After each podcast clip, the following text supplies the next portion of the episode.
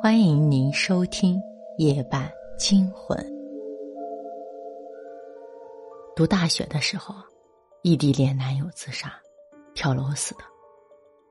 收到消息的时候，我正在上自习，感觉像是在开玩笑一样。直到打了电话确认，我才觉得天塌了。当时正在回宿舍的路上，瞬间感觉呼吸困难，心一瞬间碎裂。蹲在地上，浑身无力。要不是身后有棵树撑着，我都蹲不住。打电话的是他室友，说死前毫无预兆，下午室友们出门上课，他没一起走，在玩电脑。后来他一直没来上课，室友们以为他不过是逃课，结果下课的时候还碰到他，正往教学楼走，问他去干嘛，他说去拿个东西。室友回到宿舍，就听到教学楼一片哗然，然后就听说有人跳楼了。几个人过去一看，跳楼的不是别人，正是他。知道他自杀的消息后，我痛哭了两天，然后坐了九个小时的火车，到了他所在的城市。他已经被收敛在了殡仪馆，装在冷库里，脸冻得发白，上面结了一层霜。处理后事的是他姐姐，他父母受不了这个刺激，他姐姐没让来。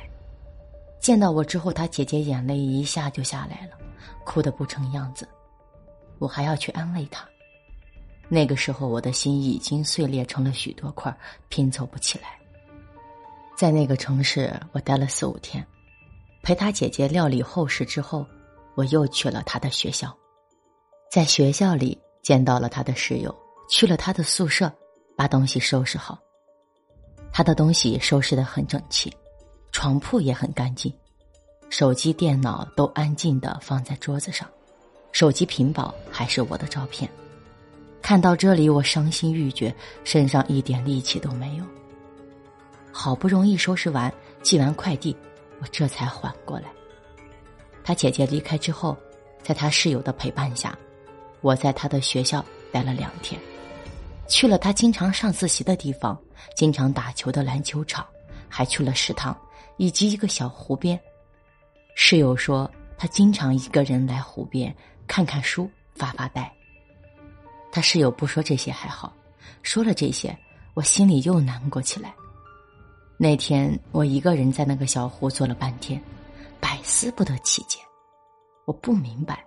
他为什么要自杀？而且我们从高中认识到现在已经三四年了，他也从来没有透露过类似的想法，一点点这种想法都没有。我们相处的这几年，虽然也偶有争吵，但总体来讲还是很和睦的。他学习努力，喜欢运动，没有不良嗜好，对生活充满了期许。遇到困难，不光总是鼓励我，还给我提出解决方案。总之，他是那么优秀的人，就算所有人都应该自杀，他也不会。而且还是这么惨烈的方式。是他还有我不了解的秘密吗？可是手机、电脑都让他姐姐拿回去了，什么信息我都看不到。我又给他室友打电话，那个室友在电话里告诉我，他生活很简单，也没有什么秘密。要是有的话，他早就知道了。我想也是，他要是有秘密，肯定先和我说。第二天我回了学校，可是回到学校也静不下心来。我不光难过，还特别的惶恐。究竟为什么惶恐？不知道。脑海里总是浮现出他那张惨白结霜的脸，眼睛紧紧的闭着，一点表情都没有。回到学校没几天。他姐姐打电话给我，说人已经埋了。这段时间谢谢你。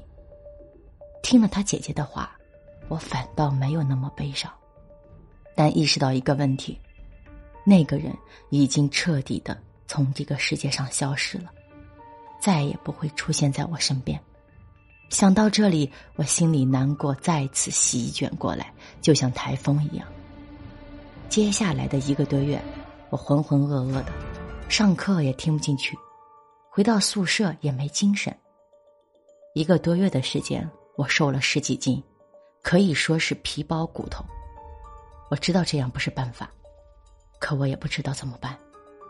和爸爸说了情况之后，他来学校给我请了假，带我到处旅游。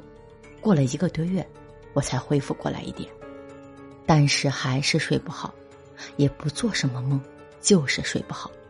睡到半夜，总会在一种无边的窒息中惊醒。然后浑身大汗，这种状况一直持续，弄得我都不敢睡觉。每天夜里都迷迷糊糊睡一会儿，然后又醒过来。那段时间精神状态很差，爸爸也注意到了我这个情况，问我要不要去看看他。我想了想，同意了。